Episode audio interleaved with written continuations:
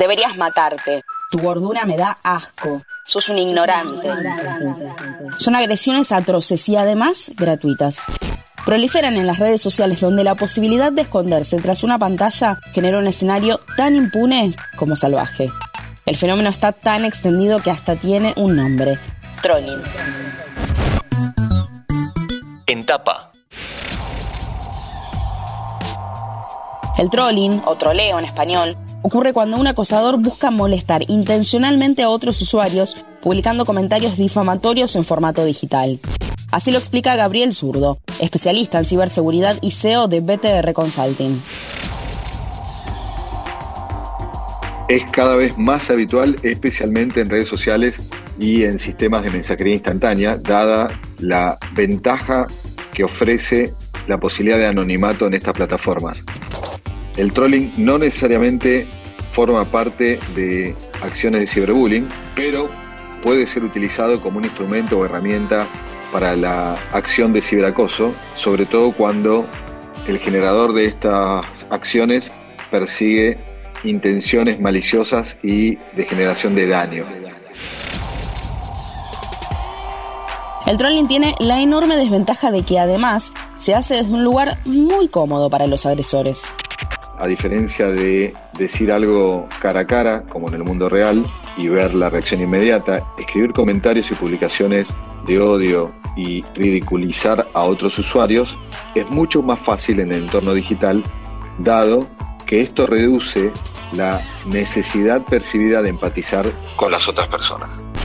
Los trolls o ejecutores de trolling, por otra parte, causan interrupciones en la red, crean conflictos y en general son tipificados como provocadores digitales. Siente satisfacción por las fuertes reacciones que generan sus publicaciones, por ser ofensivas, irritantes y falsas, y hacen todo lo posible para que llevar adelante discusiones constructivas y positivas sea realmente imposible.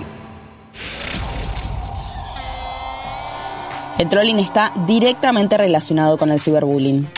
El ciberbullying o ciberacoso se basa en la acción de escribir y generar textos y contenidos ofensivos, difundir rumores y acusaciones falsas, amenazar y chantajear, sacar a la luz información privada o publicar contenido íntimo de la víctima, humillar y ridiculizar, acosar y acechar bajo el paraguas cobertor de fingir ser otra persona.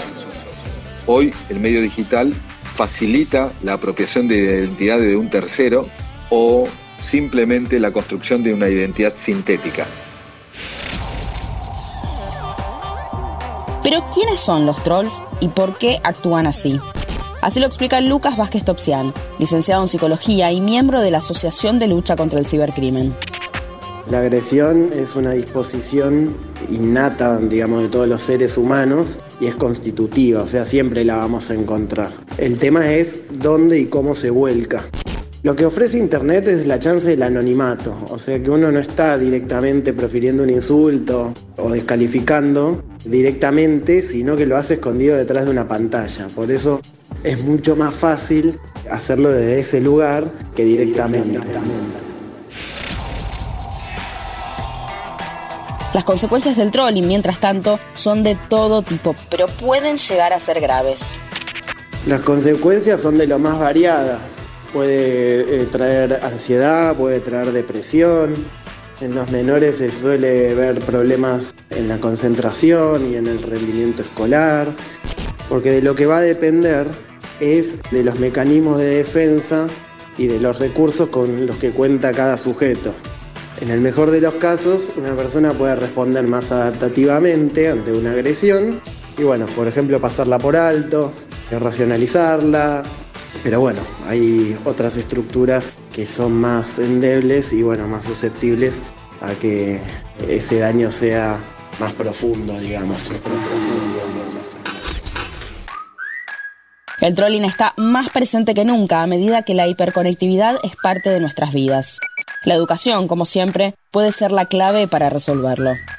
Mi nombre es Agustina Girón y nos vemos en el próximo episodio de Entapa. Antes de deslizar para continuar con tus podcasts favoritos, seguí a Interés General en nuestro perfil de Spotify.